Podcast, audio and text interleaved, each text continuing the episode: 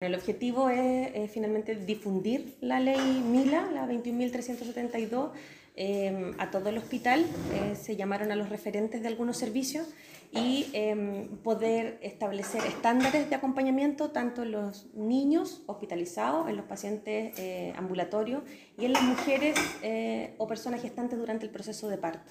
Esta actividad eh, comprende empezar a socializar con el equipo del establecimiento sobre la implementación de la ley MILA, la cual favorece el acompañamiento a niños, niñas y adolescentes en todas las atenciones de salud.